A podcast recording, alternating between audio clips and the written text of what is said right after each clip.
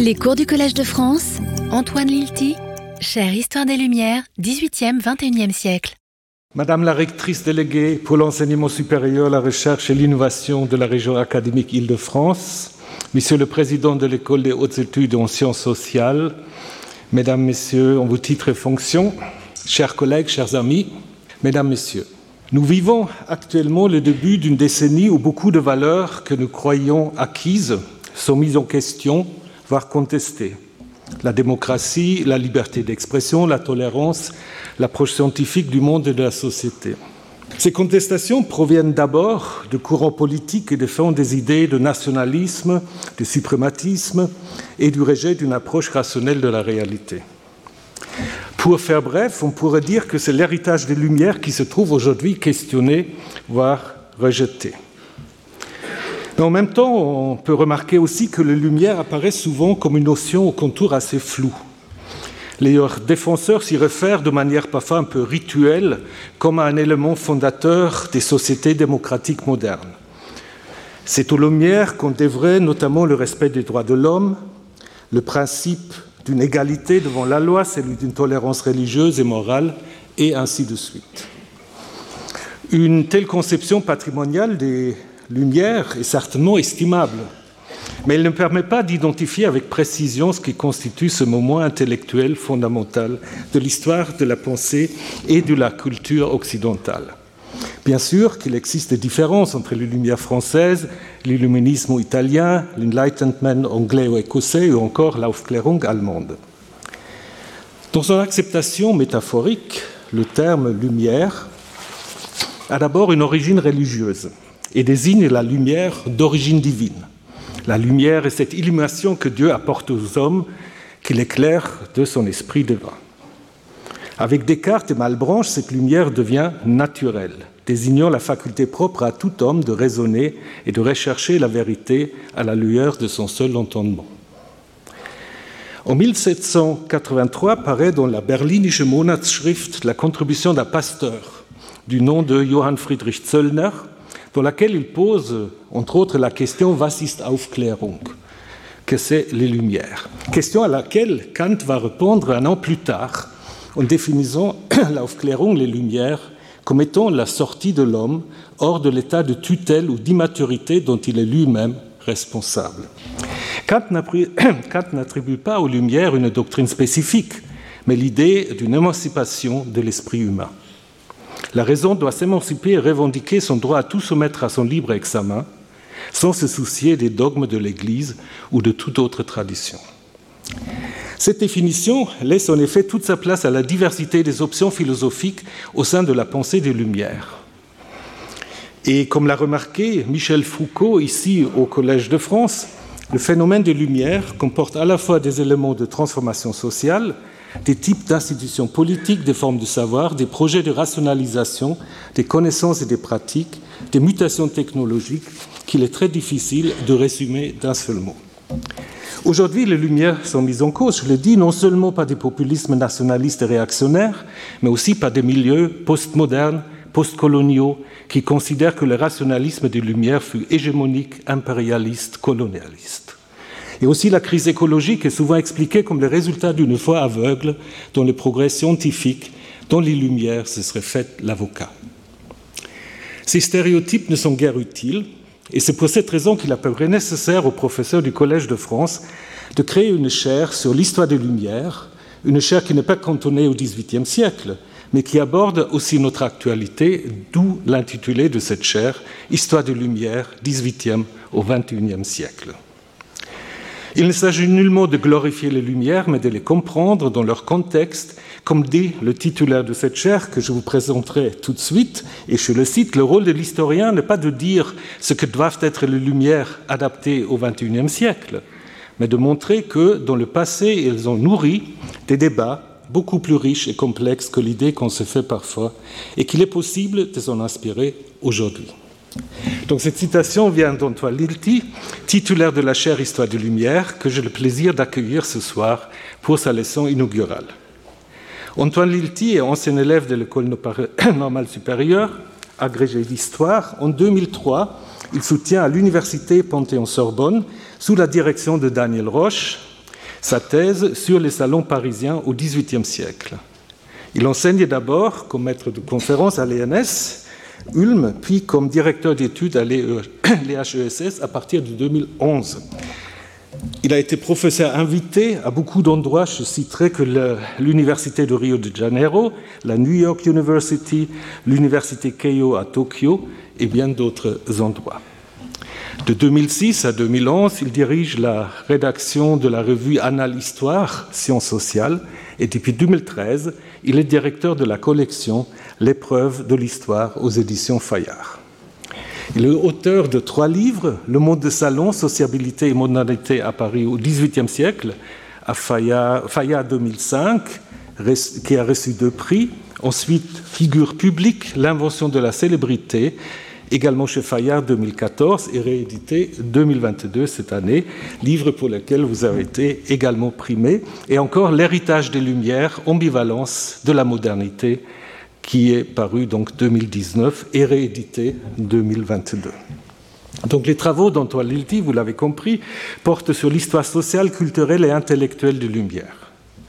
Il a d'abord étudié les pratiques de sociabilité des élites aristocratiques et lettrées, puis il s'est attaché à montrer l'émergence au XVIIIe siècle d'une forme nouvelle de reconnaissance la célébrité liée aux mutations de l'espace public et des identités individuelles. Depuis, son travail s'est élargi aux héritages multiples de lumière depuis la Révolution française et vous allez continuer cet élargissement par vos recherches et vos cours ici au Collège de France.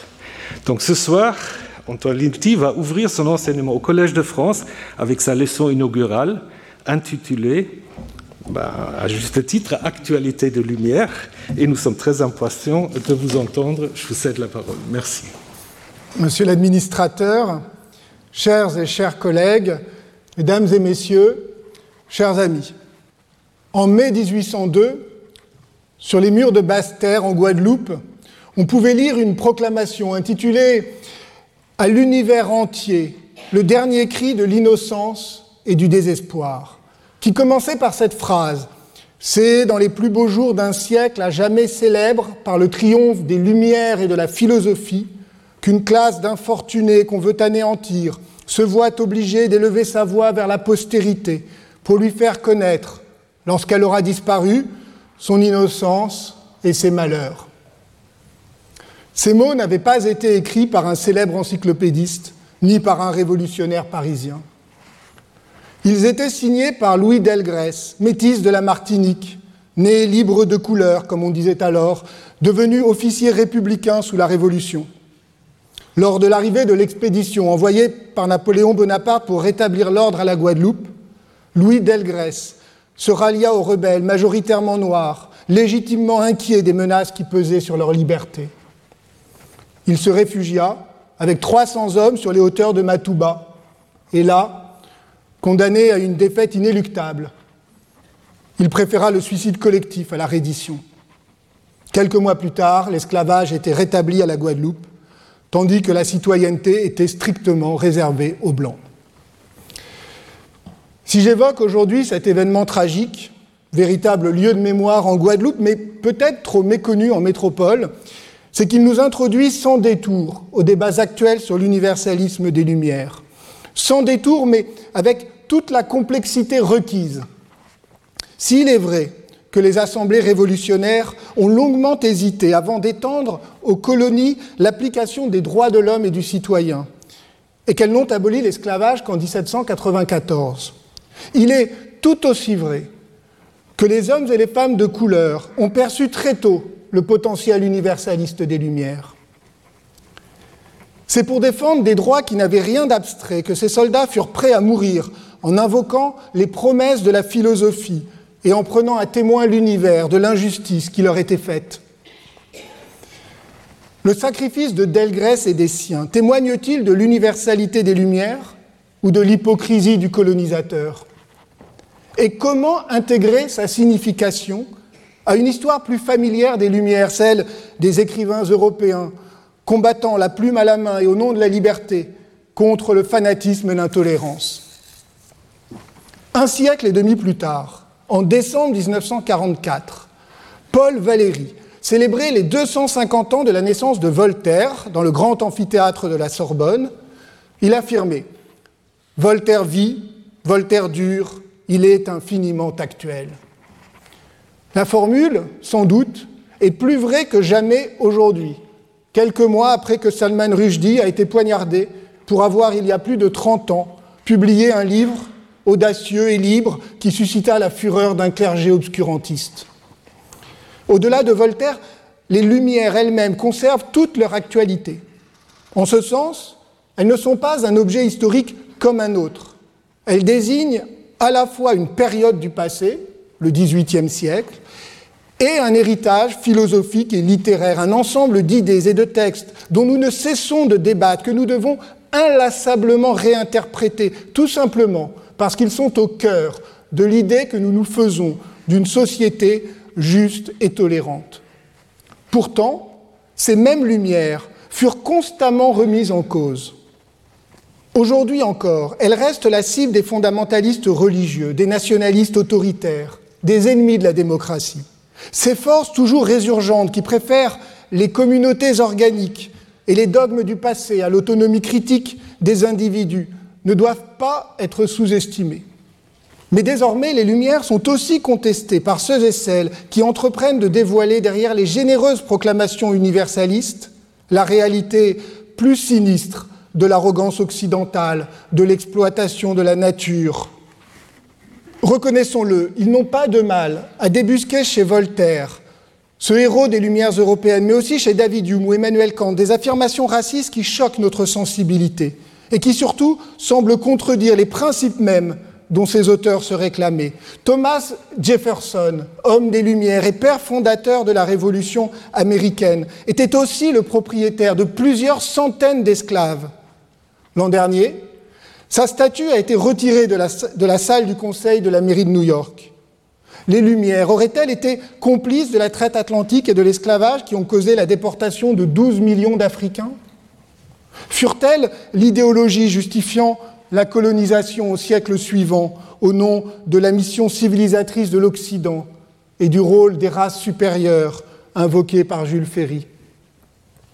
Ces critiques, il est vrai, reposent sur une vision parfois caricaturale des Lumières, sommairement identifiée à une idéologie occidentale monolithique, mélange de philosophie de l'histoire hegelienne et de théorie de la modernisation.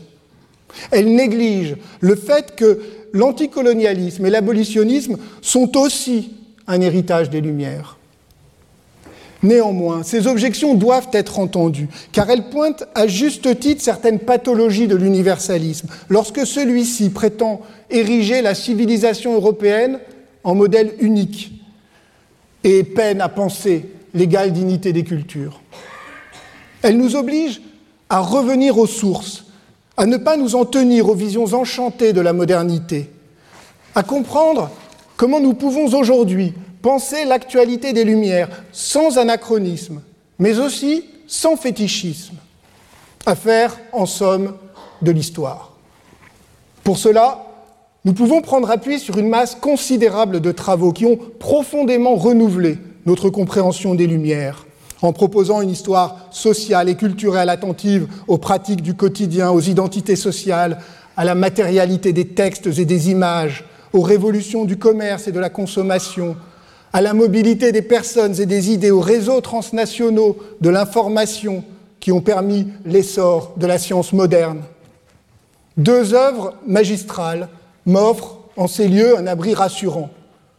Daniel Roche, qui a enseigné ici la France des Lumières, nous a appris à ne jamais dissocier les hardiesses de la pensée d'une histoire des choses banales, à ne pas négliger les dynamiques urbaines du crédit et de la mode qui rythment la vie des élites, tout comme les aspirations du peuple de Paris et celles des migrants attirés par les lumières de la ville promise. Grâce aux travaux essentiels de Roger Chartier, qui fut titulaire de la chaire d'histoire de la culture écrite, nous savons que les idées sont indissociables des supports matériels qui permettent leur diffusion et leur partage, que la lecture n'est jamais un geste passif, mais une appropriation active du sens, et que les pratiques culturelles déterminent de nouveaux partages sociaux.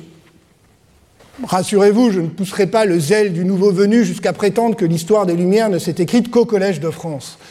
Il faudrait, pour bien faire, citer des dizaines de noms sur plusieurs continents.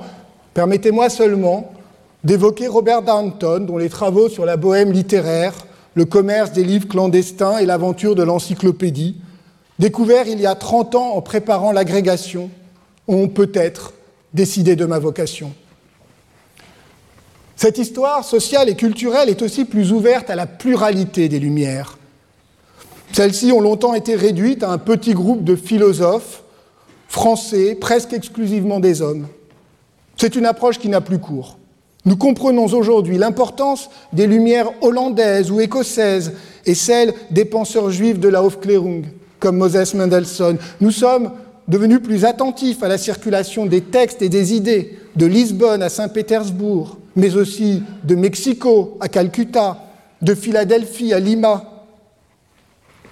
Des trajectoires fascinantes ont été redécouvertes, comme celle d'Anton Amo, né dans l'actuel Ghana, emmené comme captif en Allemagne et qui, après avoir soutenu à Halle une thèse de philosophie, obtint un poste de professeur de philosophie à Iéna, où il se faisait appeler Affaire, l'Africain.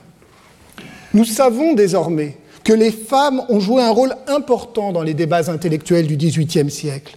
Certaines furent des scientifiques reconnus et participèrent à la circulation européenne des savoirs, telle Émilie du Châtelet qui traduisit et commenta Newton et Mandeville. D'autres connurent le succès grâce à leurs romans, comme Françoise de Graffigny qui contribua à imposer la culture de la sensibilité. Certaines luttèrent pour faire reconnaître l'égalité intellectuelle entre les sexes et encourager l'éducation des filles, à la manière de l'espagnol Josefa Amar, qui obtient de haute lutte l'admission des femmes à la Société économique de Madrid, au lieu du réformisme jusque-là réservé aux hommes. D'autres encore prirent une part active aux discussions philosophiques de leur temps. Ainsi, Élise Rémarus, animatrice infatigable de la vie intellectuelle à Hambourg. Comme l'a montré Carla Hess, de nombreuses écrivaines ont profité de la Révolution française pour investir le monde de l'imprimé et imposer un regard différent sur la modernité. Comprenez-moi bien, il ne s'agit pas seulement d'élargir le corpus canonique, mais de rendre justice à la réelle diversité des lumières, à la multiplicité des voix, dans un débat intellectuel qui s'en trouve enrichi parce qu'il est désormais perçu dans toute sa complexité. Ces auteurs et ces autrices défendaient sur la plupart des sujets des positions divergentes, en tout cas irréductibles, à l'image habituelle d'un rationalisme abstrait et triomphant. La raison du XVIIIe siècle n'est ni la raison classique, éprise d'ordre et de symétrie, ni la rationalité instrumentale du capitalisme industriel. Elle désigne une capacité individuelle à porter des jugements argumentés. Elle est ouverte au sentiment et à l'empathie. Elle peut même faire bon ménage avec la foi religieuse. N'oublions pas que le siècle de la raison est aussi celui du roman sentimental et de l'esthétisation de la nature, du culte du génie et des grands hommes, des émotions et des larmes. De même, la notion d'égalité naturelle qui fonde l'idée moderne d'une commune humanité au cœur de la pensée des Lumières est une idée Janus, pour reprendre la formule de l'historien néerlandais Sip Sturman. Elle présente une face lumineuse, la reconnaissance de l'égale dignité de tous les êtres humains, mais aussi une face plus obscure qui conduit à la biologisation des différences et à une théorie de l'histoire où l'Europe occupe le premier rang.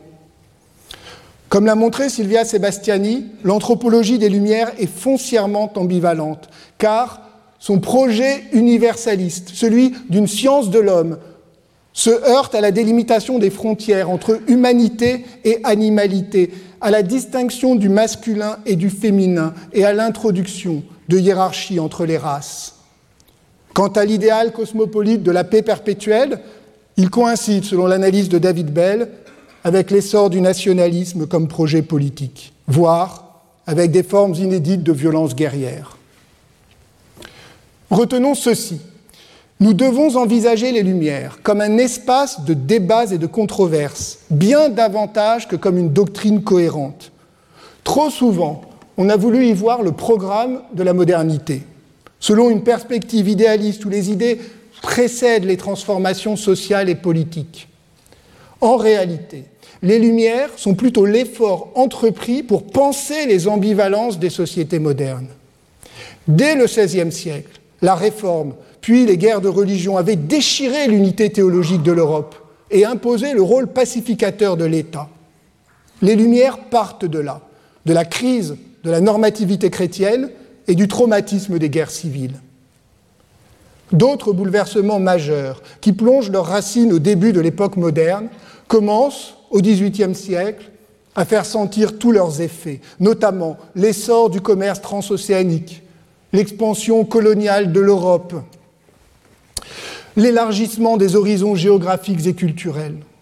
Enfin, l'essor de l'imprimé transforme la communication des idées, mais aussi la valeur des personnes et la perception du temps. Les Lumières répondent à ce triple choc, la crise de la chrétienté, le premier âge de la globalisation, une révolution médiatique. Elles ont contribué à formuler une nouvelle architecture théorique, adaptée au temps moderne, tout en portant sur ces évolutions un regard critique. Comment penser l'articulation de la raison et du sentiment? Comment accorder l'autonomie de l'individu et l'aspiration à l'utilité sociale? Comment concilier la diversité des cultures et l'aspiration à une morale universelle? La plupart des philosophes des Lumières partageaient la conviction de vivre une époque nouvelle, riche d'espoir, mais pleine de dangers, et qui impliquait un considérable effort d'invention intellectuelle. Michel Foucault a bien identifié cette rupture. Les Lumières, disait-il, sont une pensée de l'actualité, et même de la pure actualité. Elles surgissent lorsque la philosophie commence à s'interroger non plus sur des vérités éternelles, mais sur ce qui fait la spécificité irréductible du présent. Je parle ici des Lumières, selon l'usage, mais cette expression, utilisée pour désigner un mouvement d'idées et une période historique, n'est apparue en français qu'à la fin du XIXe siècle, comme traduction de l'allemand Aufklärung, et plus tardivement encore, euh, fut euh, plus tardivement encore pourvue d'un L majuscule. Elle s'enracine néanmoins dans le lexique du XVIIIe siècle, puisque l'usage fréquent du mot lumière avec un L minuscule, cette fois, désigne des connaissances utiles que les êtres humains ont la capacité d'acquérir et de transmettre grâce à cette faculté naturelle qu'est la raison et à cet outil qu'est le langage. Au cœur de ce que nous appelons les Lumières réside en effet l'idéal d'une émancipation par le savoir. Cette émancipation à la fois épistémologique et morale doit donner à chacun les moyens de comprendre le monde qui l'entoure. L'éthique des vertus sociales fondées sur l'utilité commune remplace les préceptes religieux et la poursuite individuelle du bonheur supplante la quête du salut. À la différence des penseurs hétérodoxes des siècles précédents, les philosophes des Lumières estiment que ce savoir émancipateur n'est pas réservé à une élite d'esprit fort, mais qu'il doit être largement partagé. Leur universalisme réside dans ce pari sur l'égalité naturelle des entendements. Et c'est ici, bien entendu, que les difficultés surgissent, car si l'effort de penser par soi-même est un acte individuel, nécessitant courage et audace, il suppose aussi des formes collectives de partage de la connaissance par l'éducation, par les livres, par la conversation. Il implique la liberté de communiquer publiquement ses pensées. On retient généralement de la définition que Kant donnait des Lumières, la devise sapere aude et le courage de penser par toi-même qui permettrait le passage de l'humanité à l'âge adulte. Mais Kant ajoute immédiatement que cet effort est presque impossible pour un individu seul, qu'il doit nécessairement être un mouvement collectif. Les philosophes, par conséquent, ne se contentent pas de raisonner. Ils écrivent pour convaincre, pour détruire les préjugés, pour éclairer ceux et celles qui ne le sont pas encore. Les Lumières ne sont pas seulement une philosophie, elles sont un combat. Et puisque dans tout combat il faut des alliés, les philosophes investissent des lieux de sociabilité qui leur permettent de se rapprocher du pouvoir et des élites, académies, salons, loges maçonniques. Ces institutions qui les protègent leur servent aussi à élargir leur audience en suscitant une participation plus large au débat intellectuel, stimulée par l'essor du marché du livre et la diffusion des journaux. Jürgen Habermas a théorisé l'idée d'un espace public bourgeois fondé sur l'échange d'arguments entre individus privés, considérés comme égaux. Malgré ses limites historiques, son œuvre reste essentielle pour comprendre que l'exigence de publicité était au cœur du projet politique des Lumières. Toutefois, loin de communier dans une vision idéalisée de cet espace public, les philosophes du XVIIIe siècle étaient conscients des contradictions inhérentes aux nouveaux mécanismes médiatiques. Ils et elles découvrent l'ambivalence de la curiosité. Comme l'a montré Hans Blumenberg, les Lumières fondent la légitimité des temps modernes sur la valorisation de la curiosité intellectuelle. Celle-ci, que l'Église tenait pour suspecte, devient une vertu qui justifie la quête insatiable du savoir. Mais la curiosité au XVIIIe siècle n'est pas seulement le désir désintéressé de percer les mystères de la nature. Elle se manifeste plus prosaïquement par le succès des divertissements urbains, attisée par les mécanismes de la publicité, par les journaux et les affiches. Elle aimante les spectatrices de théâtre, les clients des cafés, les badauds qui se pressent à chaque coin de rue, les amateurs de faits divers. Gabriel Tarde, au début du XXe siècle, nous a fourni des outils sociologiques précieux pour penser cette curiosité à l'égard de l'actualité, qui n'est pas l'actualité philosophique décrite par Foucault, mais le mécanisme culturel par lequel se constitue le public, cette formation sociale caractéristique de la modernité. Un public susceptible d'être éclairé, mais aussi d'être trompé et manipulé. Quel est le rôle des hommes et des femmes de l'être dans ce nouvel espace public? Dès lors que les savants n'ont plus seulement affaire à leur père, comme dans la République des lettres, la question de leur autorité se pose autrement. Comment s'assurer que le public lise les bons livres? Il faudrait pour cela qu'il soit déjà éclairé. Paradoxe insurmontable. C'est pourquoi la Aufklärung désigne un processus toujours inachevé. Le progrès des Lumières suppose un long processus d'éducation permettant de transformer la multitude en un véritable public, capable de perfectionnement intellectuel et moral. Face aux déconvenus du présent, les philosophes misent sur la postérité, mais ce pari est en quelque sorte une fuite en avant sans fin, comme nous le savons bien aujourd'hui. C'est une promesse jamais tenue. Dès lors, les Lumières sont partagées entre deux tentations. L'une, que l'on peut qualifier de démocratique, qui insiste sur l'égalité des intelligences, voire sur la légitimité du sens commun et sur la force des émotions. L'autre, plus élitiste ou technocratique, qui cherche à garantir l'autorité des intellectuels, voire des experts.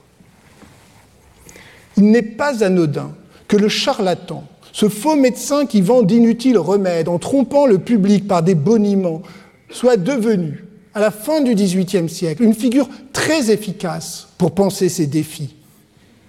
Les faux savants savaient jouer des nouveaux mécanismes publicitaires pour captiver l'attention du public. Mais la difficulté, c'est que les philosophes aussi essayent d'attiser cette curiosité. Ils ont recours à la, publicité, à la persuasion. Ils cherchent à vendre des livres, à faire carrière, parfois même à être élus dans des institutions prestigieuses. Condorcet peut bien tonner contre les prestiges du charlatanisme le charlatan est à la fois l'adversaire du philosophe, celui qui trompe le public au lieu de l'éclairer, et son double, maléfique, peut-être même sa mauvaise conscience. Marat va plus loin, il retourne l'accusation. Les vrais charlatans, dit-il, sont les savants et les académiciens, ceux qui utilisent un jargon spécialisé pour en imposer au peuple. Robespierre, à son tour, reprend le terme pour rejeter l'héritage des encyclopédistes, critiquant leur charlatanisme politique. À l'inverse, après la terreur, Germaine de Stahl déplore que la liberté illimitée de la presse ait permis aux démagogues d'attiser les passions au détriment de la raison éclairée.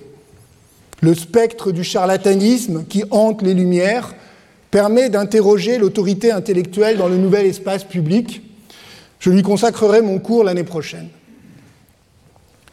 Le danger qui menace les Lumières ne vient pas seulement de la concurrence des démagogues. Les philosophes, dès le XVIIIe siècle, siècle, se confrontent à une hypothèse plus inquiétante. Et si le public ne souhaitait pas vraiment être éclairé?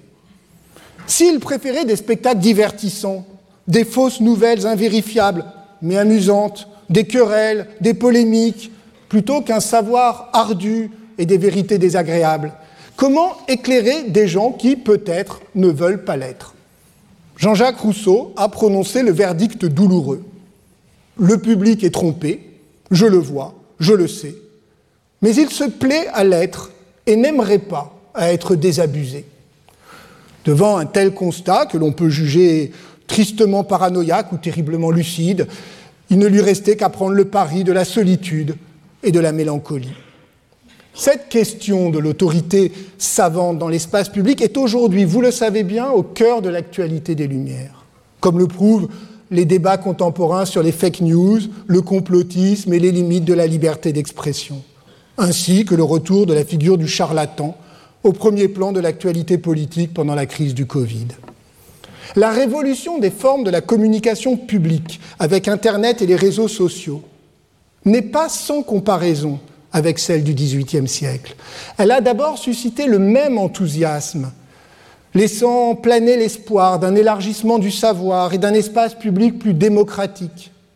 Elle suscite aujourd'hui les mêmes inquiétudes brouillage des légitimités, circulation des rumeurs, dégradation du, débat intellectuel.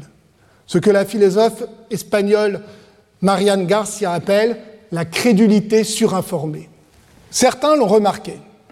Si le titre de cette chaire, Histoire des Lumières, peut sembler d'un classicisme navrant, la, périodisation retenue, 18e, 21e siècle, est plus inhabituelle. Au-delà du plaisir de sauter à pieds joints par-dessus la sacro-sainte frontière qui sépare les époques modernes et contemporaines, elle repose sur la conviction que l'histoire des Lumières ne s'achève pas à la fin du XVIIIe siècle. Pour dépasser la dichotomie entre une période historique révolue et un courant philosophique toujours actuel, ou plutôt pour s'installer au cœur de cette tension, pour explorer cette double temporalité. Nous devons comprendre comment l'héritage des Lumières a été transmis, suffisamment puissant pour constituer la source intarissable du progressisme, suffisamment imprécis pour susciter d'inlassables conflits d'interprétation. Le terme d'héritage ne doit pas égarer. Celui-ci n'est pas un bloc à prendre ou à laisser encore moins un patrimoine à faire fructifier. C'est une histoire qui continue à s'écrire. Ce qu'il faut étudier, c'est la façon dont cet héritage fut discuté, contesté, revendiqué, actualisé. Ce sont les chaînes de transmission qui ont à chaque fois déposé leur marque. La Révolution française, bien sûr, a été une étape essentielle. La Déclaration des droits de l'homme et du citoyen de 1789 aurait été impensable sans les débats du siècle, dont elle est un couronnement. Parallèlement, les révolutionnaires ont installé Voltaire et Rousseau au Panthéon, côte à côte, au risque de gommer leurs désaccords et de transformer leurs pensées en idéologie officielle, en nouveaux dogmes. Son habituelle perspicacité ironique, Isabelle de Charrière a moqué ce besoin de se doter d'idoles républicaines, de grands hommes auxquels il faudrait rendre éternellement hommage. Je la cite, Le clergé philosophe est aussi clergé qu'un autre, et ce n'était pas la peine de chasser le curé de Saint-Sulpice pour sacrer les prêtres du Panthéon. Les Lumières comme nouvelle orthodoxie, dont les philosophes seraient les gardiens, c'est une objection qu'il est toujours bon de garder en mémoire, ne serait-ce que comme mise en garde. De l'expérience révolutionnaire, la France a hérité un rapport singulier aux Lumières, à la fois intense et biaisé, comme si les deux héritages étaient indissociablement confondus, alors que tout distingue le réformisme souvent prudent des philosophes et l'ardente ambition des révolutionnaires de refondre le temps et de façonner un homme régénéré, selon la formule de Mona Ozouf. Ailleurs, la situation est bien différente. En Allemagne, par exemple, L'Aufklärung n'a pas joué un rôle aussi fondateur dans la conscience nationale où il est souvent perçu dans la continuité de la réforme. En Angleterre, The Enlightenment a longtemps été présenté comme un corps étranger.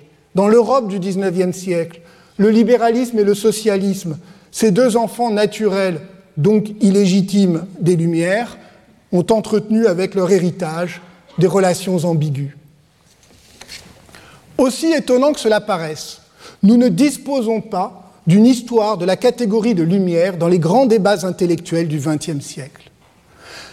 Les années 1930 furent pourtant un moment essentiel. Les grands ouvrages de Ernst Cassirer, de Paul Hazard, de Franco Venturi ont été écrits et publiés dans un contexte marqué par la mobilisation intellectuelle des démocrates. Les Lumières n'étaient pas seulement un objet théorique. C'est dans le lourd silence de la persécution nazie à Dresde que Victor Klemperer rédigeait patiemment son essai sur la littérature du XVIIIe siècle. Il se raccrochait alors, à travers les Lumières, à ce libéralisme de la peur, théorisé plus tard par Judith Sklar, qui elle-même avait dû fuir la Lettonie en 1939, un attachement à la liberté pensé comme une résistance à la terreur et à la violence. Après la Seconde Guerre mondiale, paradoxalement, la, la défaite de l'Axe n'a pas signifié le triomphe unanime des Lumières, mais plutôt un douloureux examen de conscience, débouchant sur leur remise en cause. Je pense bien sûr au fameux livre de Adorno et Horkheimer sur la dialectique des Lumières, dont l'influence immédiate ne doit toutefois pas être exagérée, mais aussi au débat de la guerre froide et aux critiques portées par des libéraux comme Isaiah Berlin à l'égard du potentiel totalitaire des Lumières. Je me suis borné jusque-là à évoquer l'histoire européenne. Or, une question essentielle mérite d'être posée. De qui les Lumières sont-elles l'héritage? Que désigne ce nous que j'ai employé à plusieurs reprises? S'agit-il des Européens ou encore des citoyens des démocraties occidentales, comme on l'entend parfois En réalité, les Lumières appartiennent au patrimoine intellectuel mondial. Nous devons reconnaître que les textes et les idées des Lumières ont fait l'objet depuis le XVIIIe siècle de très nombreuses traductions. Ils ont circulé, ils ont été transmis, adaptés, imposés parfois, dans des contextes différents. L'historien indien Partha Chatterjee a évoqué avec subtilité, devant un parterre d'étudiants africains en 1997, l'ambivalence de cet héritage pour de nombreux intellectuels issus des mondes colonisés. Les Lumières sont associées à l'ancienne puissance coloniale européenne, mais aussi à la philosophie et aux sciences sociales contemporaines, qui sont le langage même de la modernité. C'est donc un héritage qu'il est possible de revendiquer et de défendre en conservant une distance critique, née de la conscience aiguë que cet héritage a été transmis à travers une situation de domination, même s'il a fourni également des ressources pour la dénoncer et la vaincre. Ce processus de transmission a donc contribué à l'universalisation des Lumières, mais une universalisation ambiguë et incomplète, puisque subsiste chez certains de ses héritiers un rapport dual qui s'apparente peut-être à ce que Du Bois, dans un autre contexte, celui des Noirs américains, appelait la double conscience. À ce point, c'est toute l'identification des Lumières à l'Europe, si prégnante dans nos représentations, qui doit être interrogée. Les Lumières n'ont jamais été un héritage exclusivement européen. Les révolutionnaires sud-américains, au tournant des XVIIIe et XIXe siècles, traduisaient et lisaient le contrat social, qui fut une des principales sources du républicanisme, du Rio de la Plata jusqu'au Venezuela.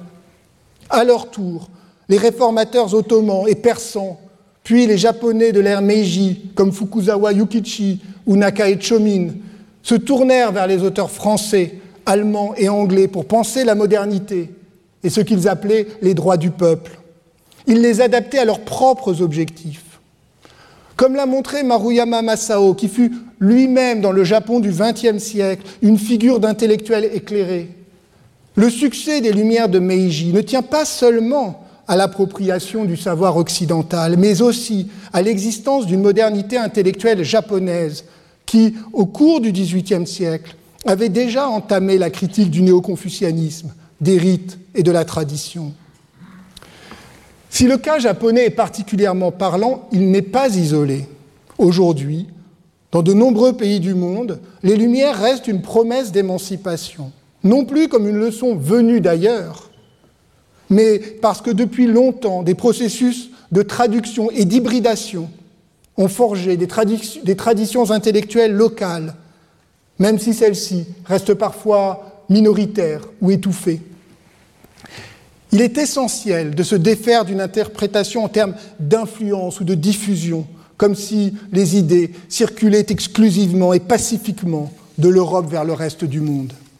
Les réformulations théoriques ou militantes des idées des Lumières dans des contextes nouveaux relancent leur interprétation. Ils pluralisent leur héritage, ils universalisent leur signification. C'est grâce aux jacobins noirs de l'historien caribéen C.L.R. James, puis aux écrits d'Aimé Césaire, plus tard de Michel Rolf Trouillot, qu'a été reconnu, y compris par l'historiographie occidentale, l'importance de la révolution haïtienne pour comprendre le potentiel universaliste des Lumières. Aujourd'hui, ce sont les femmes iraniennes, luttant contre un régime théocratique et patriarcal, qui font résonner à leur tour le mot d'ordre de la liberté individuelle, qui fut si souvent, y compris en Occident, confisqué par les hommes. Plutôt que d'universalisme, il faudrait parler d'une universalisation des Lumières, c'est-à-dire d'un processus de reprise et de reformulation grâce auquel l'idéal d'émancipation a pris des figures nouvelles. En matière morale et politique, le véritable universalisme ne peut pas être l'affirmation surplombante d'une vérité, indifférente à son lieu et à ses conditions d'énonciation. Il doit encore moins, bien sûr, être confondu avec le rejet des identités particulières, qui n'est que l'interprétation française d'un républicanisme fondé sur l'assimilation. À cet universalisme de surplomb, qui se traduit toujours par une injonction à la conformité, on préférera l'universalisme latéral évoqué par Maurice Merleau-Ponty, auquel on accède par l'incessante mise à l'épreuve de soi par l'autre et de l'autre par soi, ou encore, pour citer Suleiman Bachir Diane, par l'inscription du pluriel du monde sur un horizon commun. À la différence de l'universalisme, l'universalisation ne se décrète pas. Elle est la démonstration en acte de la capacité de certaines idées à prospérer, à s'épanouir dans des contextes historiques différents, dans la pluralité des langues et des cultures, jusqu'à servir contre ceux qui les trahissent tout en s'en réclamant.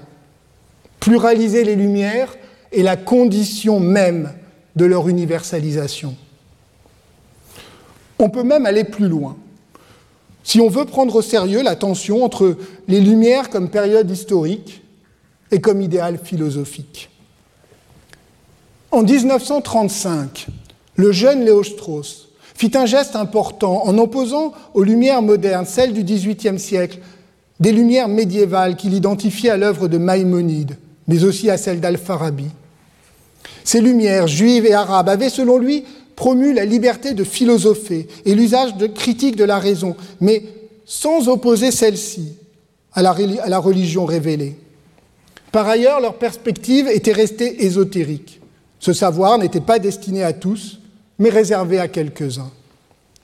La proposition visait donc à élargir la catégorie de lumière, sans pour autant nier la spécificité de la philosophie moderne, sur laquelle, rappelons-le, Strauss portait un regard critique.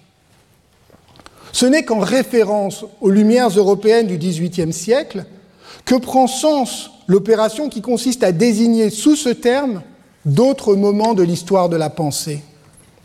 Or, ce geste, avec plus ou moins de rigueur, a été repris, refait à plusieurs reprises, en général avec l'objectif d'identifier des traditions non, européennes des Lumières. Nous devons étudier les opérations intellectuelles, indissociablement historiographiques et politiques, qui conduisent à identifier d'autres Lumières, loin de l'Europe du XVIIIe siècle, parfois même antérieures. Que fait-on lorsqu'on parle des Lumières andalouses, ou des lumières perdues de l'Asie centrale au temps d'Avicenne, que l'on cherche dans la philosophie chinoise classique un équivalent humaniste des lumières?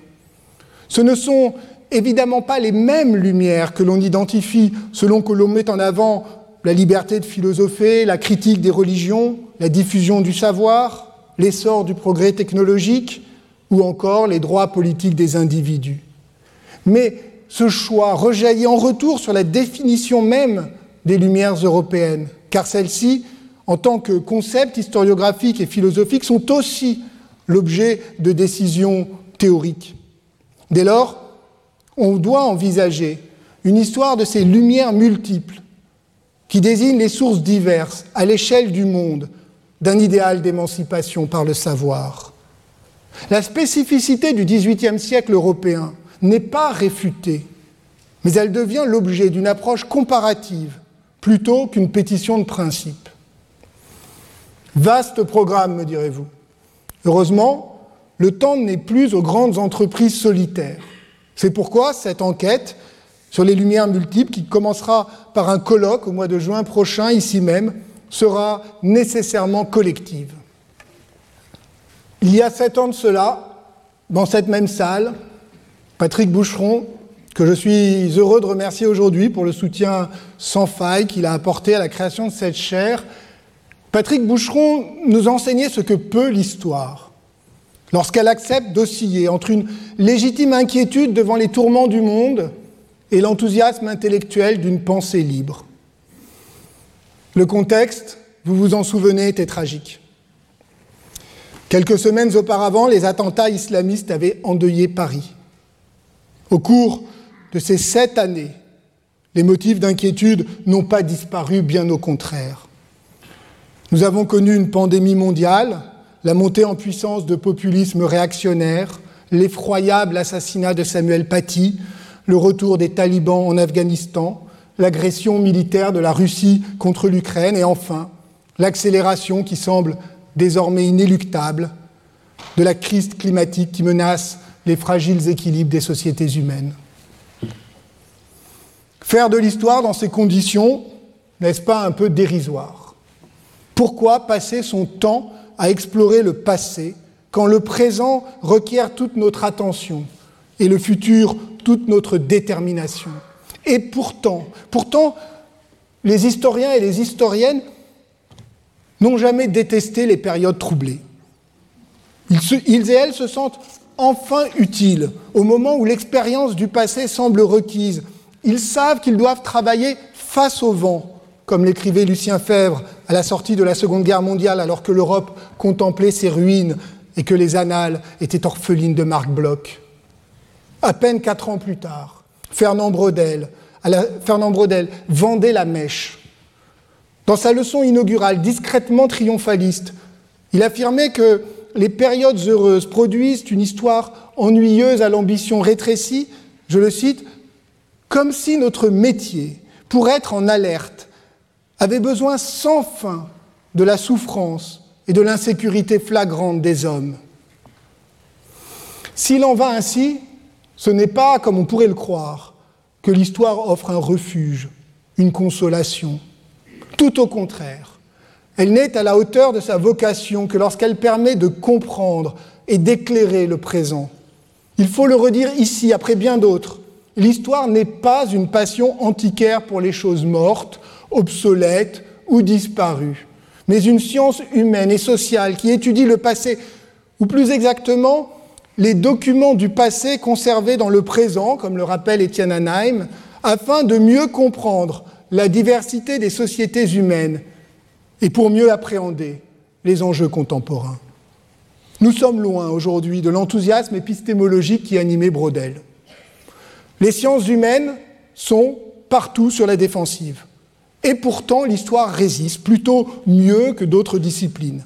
Mais comment pouvons-nous écrire une histoire adaptée à notre condition actuelle, celle d'un monde interdépendant, conscient de sa vulnérabilité, qui ne sait plus comment conjuguer le sens du progrès ni le sens de l'histoire, et sans céder au pathos de la catastrophe annoncée. J'appartiens à la génération qui est arrivée à l'âge adulte avec la chute du mur de Berlin. Ce n'était bien sûr pas la fin de l'histoire, mais sans doute la fin des certitudes. On a parfois négligé de remarquer que 1989 n'était pas seulement marqué par le bicentenaire de la Révolution française et la chute du mur, mais que ce fut aussi l'année de la répression de Tiananmen, de la fatwa lancée contre Salman Rushdie et de la première grande polémique en France sur le voile islamique. C'était aussi l'année du sommet de Nordjvik contre le réchauffement climatique, qui échoua à prendre des décisions contraignantes pour réduire les émissions de CO2. Autant dire que nous ne sommes pas sortis de la séquence qui s'est ouverte cette année-là. On s'imagine parfois que les Lumières ne seraient pas adaptées au caractère tragique des temps actuels. Mais c'est que nous en avons une vision trompeuse.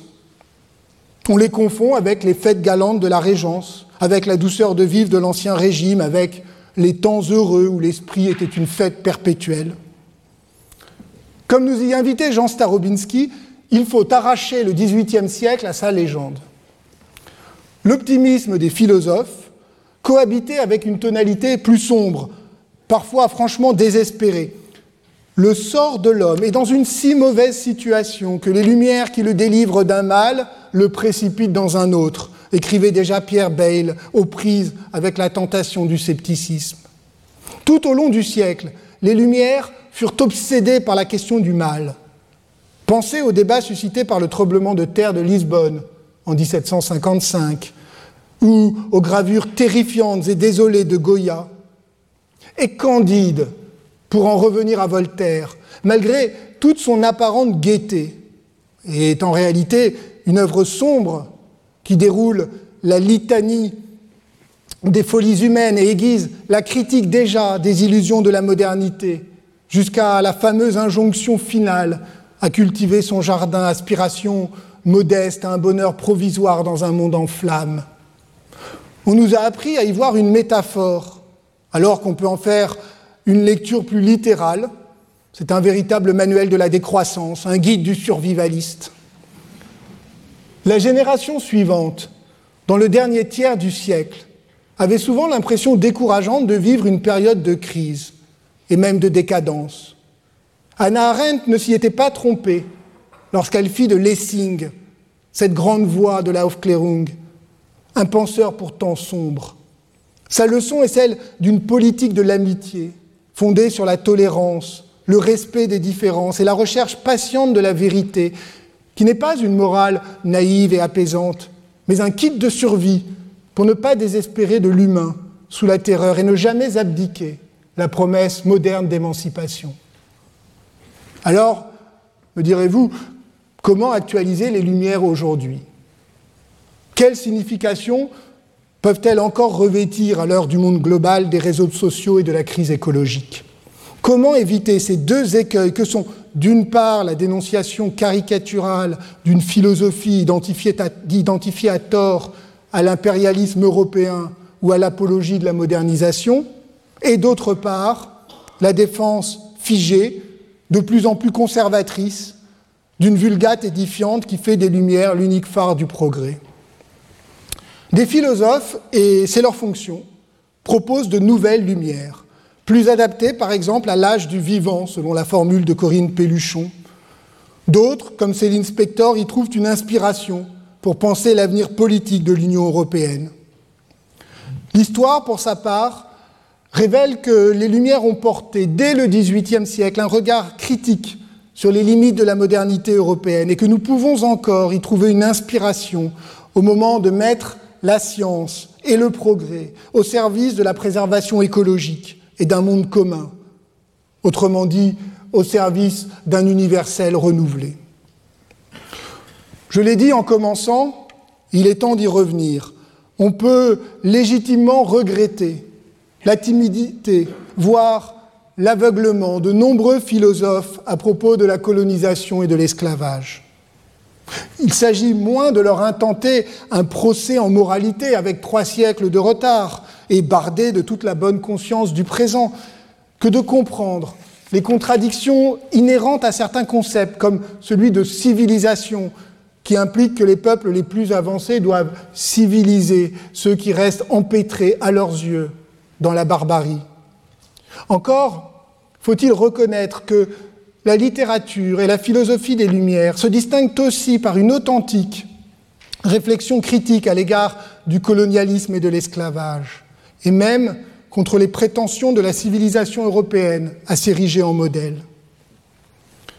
On ne trouve guère dans toute la littérature postcoloniale contemporaine de dénonciation aussi virulente du colonialisme européen que sous la plume de Diderot, dans les passages qu'il a rédigés pour l'histoire philosophique des deux Indes, qui fut un des grands succès éditoriaux de la fin du XVIIIe siècle.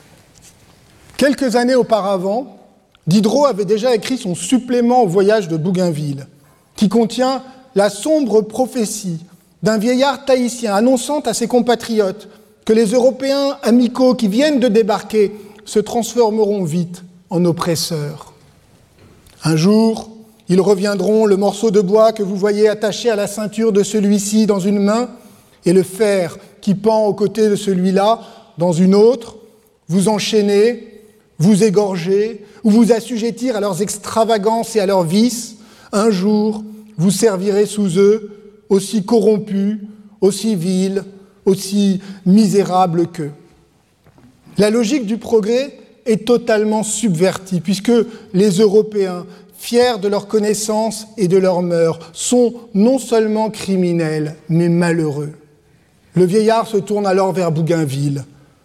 Laisse-nous nos mœurs. Elles sont plus sages et plus honnêtes que les tiennes. Nous ne voulons point troquer ce que tu appelles notre ignorance pour tes inutiles lumières. Tout ce qui nous est nécessaire et bon, nous le possédons. Sommes-nous dignes de mépris? Parce que nous n'avons pas su nous faire des besoins superflus Diderot, bien sûr, n'invente pas l'autocritique des prétentions européennes même s'il lui donne une vigueur inédite. Il s'inscrit dans le sillage de Montaigne et de Montesquieu, ces maîtres du regard éloigné, à distance, précurseurs de la démarche anthropologique. Il hérite aussi de toute une tradition textuelle, minoritaire mais tenace, que Stéphane Van appelle l'altermondialisme libertin. Il reste que la critique des inutiles lumières et des besoins superflus, au nom de la simplicité naturelle des Polynésiens, est une flèche pointée au cœur du modèle de la civilisation, et même de tout le dispositif théorique et rhétorique qui organise le discours préliminaire de l'encyclopédie, rédigé par d'Alembert et publié 20 ans plus tôt. Que le voyage de Bougainville autour du monde, et notamment son escale à Tahiti, ait suscité cette réaction de, de Diderot est tout sauf anodin. Cette expédition comme celles contemporaines de Wallis, de Cook, de Buenechea, est émue autant par la curiosité scientifique que par la rivalité impériale. Elles ont nourri à la fois émerveillement et incompréhension, utopie et violence. Un des marins était en réalité une femme, la botaniste Jeanne Barré, obligée de se travestir pour embarquer. Le moment des premiers contacts est un épisode ambigu et passionnant qui n'a pas suffisamment été étudié ni intégré à l'histoire des Lumières, malgré les travaux importants de Greg Denning, Dan Salmon, de Nicolas Thomas, de Vanessa Smith et de Jennifer Newell. Sur ces plages lointaines du Pacifique, les Européens nourrissaient la conviction naïve d'achever la connaissance du monde, d'arraisonner l'univers à force de voyages, de collecte et de taxinomie. Mais les Tahitiens et les Tahitiennes, comment ont-ils, comment ont-elles vécu cette irruption des Européens dans leur monde, qui était tout sauf immuable Quel fut leur rôle? Peut-on dépasser la totale asymétrie des sources sans prétendre parler en leur nom, puisqu'ils n'ont laissé aucun témoignage direct? Cette histoire, pleine de malentendus, d'illusions, de déceptions aussi et de conflits, comment l'écrire? Que nous dit-elle des lumières, des ambivalences de la curiosité et des mirages de la rencontre? Je vous donne rendez-vous ici dans quelques semaines. Un mot encore sur le supplément au voyage de Bougainville qui nous accompagnera cette année. Ancré au plus près de la réalité et des enjeux de son temps, c'est pourtant une fiction. Et Diderot ne cesse de s'en amuser, de jouer avec ce qu'il appelle la fable de Tahiti, avec les pouvoirs de la littérature. Il n'est pas le seul. Les voyages de Gulliver, les lettres persanes, les lettres d'une péruvienne, Nathan le Sage, certaines des œuvres majeures du XVIIIe siècle sont des fictions. Plus encore qu'une autre, la philosophie des Lumières est indissociable des formes dans lesquelles elle s'est exprimée. Théâtre, roman, conte, dialogue, satire. Parce qu'elles sont littéraires, les Lumières sont aussi un style. Et celui-ci nous fait aujourd'hui cruellement défaut. L'engagement, nécessaire lorsqu'il s'agit de combattre les préjugés et les injustices, y côtoie une forme d'ironie, de légèreté même, une capacité à prendre de la distance à l'égard de ses propres certitudes. C'est un équilibre difficile qui peut facilement basculer d'un côté dans le goût excessif pour la polémique et le bon mot assassin, de l'autre dans le scepticisme narquois, voire cynique. Mais l'inspiration demeure, celle d'un débat intellectuel, fondé à la fois sur des convictions fortes et sur une façon de les défendre qui se garde de tout dogmatisme. C'est ce que Bertrand Russell disait avoir retenu de Voltaire. Même une idée juste peut devenir dangereuse si elle est défendue avec trop d'enthousiasme. La recherche intranquille de la vérité est préférable à la vérité elle-même. Voilà la leçon déstabilisante des Lumières. Monsieur l'administrateur, chers et chers collègues, votre confiance m'honore et je ne saurais trop vous remercier de m'accueillir parmi vous. Néanmoins, j'ai bien conscience que la création de cette chaire est une reconnaissance collective. Si je suis seul aujourd'hui derrière ce pupitre, nous sommes nombreux et nombreuses à contribuer à cette nouvelle histoire des Lumières. Plusieurs collègues, dont certains me font l'amitié d'être présents aujourd'hui, reconnaîtront ce que mes propos doivent à leurs travaux et à nos échanges. Je tiens aussi à saluer mes doctorants et mes doctorantes, dont certains sont déjà des chercheurs et des chercheuses reconnus, attentifs à tous les échos des Lumières. Au-delà de la communauté des 18e mon travail a été nourri depuis 15 ans par la vie éditoriale, intellectuelle et amicale des annales, et plus largement par ce lieu formidable de liberté, de liberté scientifique qu'est l'école des hautes études en sciences sociales. Et parce que le travail est heureusement indissociable de la vie, permettez-moi de remercier Charlotte ainsi que nos filles Juliette et Zoé.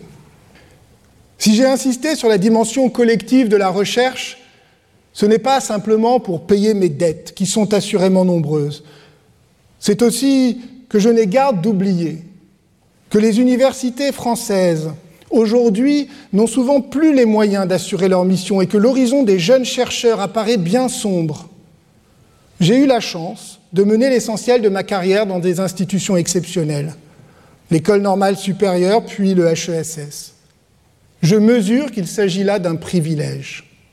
En rejoignant le Collège de France, je sais que je trouverai à nouveau un lieu idéal pour développer les recherches que je viens d'évoquer.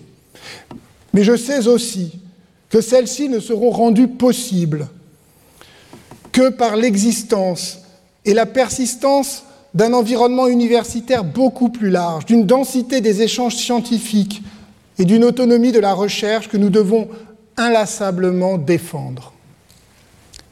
Paradoxalement, le Collège royal, ce foyer de l'humanisme, ne fut pas un haut lieu des Lumières. Il n'a survécu que miraculeusement à la Révolution française. Toutefois, si le collège n'a guère fait de place aux encyclopédistes, il a en revanche abrité certains des grands orientalistes du siècle, tel Antoine Galland, le traducteur des Mille et nuits, tellement intimidé qu'il avait engagé un souffleur pour sa leçon inaugurale. À sa, décharge, les leçons se donnaient alors en latin et de mémoire. Voyez ce à quoi vous avez échappé. Depuis les réformes du XIXe siècle, le collège est devenu et redevenu un lieu de liberté qui correspond à l'idéal encyclopédique et émancipateur des Lumières. Diffuser la connaissance grâce à une science publique. Il n'est donc pas étonnant que l'histoire du XVIIIe siècle y ait été si souvent et si bien représentés. Je pourrais bien sûr remonter jusqu'à Michelet et à sa fameuse déclaration Le grand siècle, je veux dire le 18e, mais c'est une fois de plus à Daniel Roche que je souhaite rendre hommage pour terminer. Ce maître généreux a su créer ici, au tournant des années 2000, un lieu d'échange et de partage qui était devenu le rendez-vous incontournable de tous ceux et celles qui s'intéressaient aux Lumières. Ce fut pour le doctorant que j'étais alors un incomparable lieu de formation intellectuelle.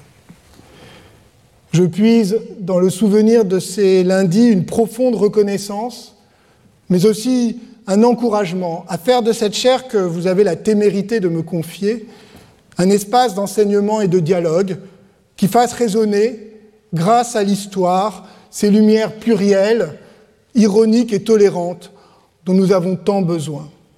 Merci. Retrouvez tous les contenus du Collège de France sur www.colège-2-france.fr.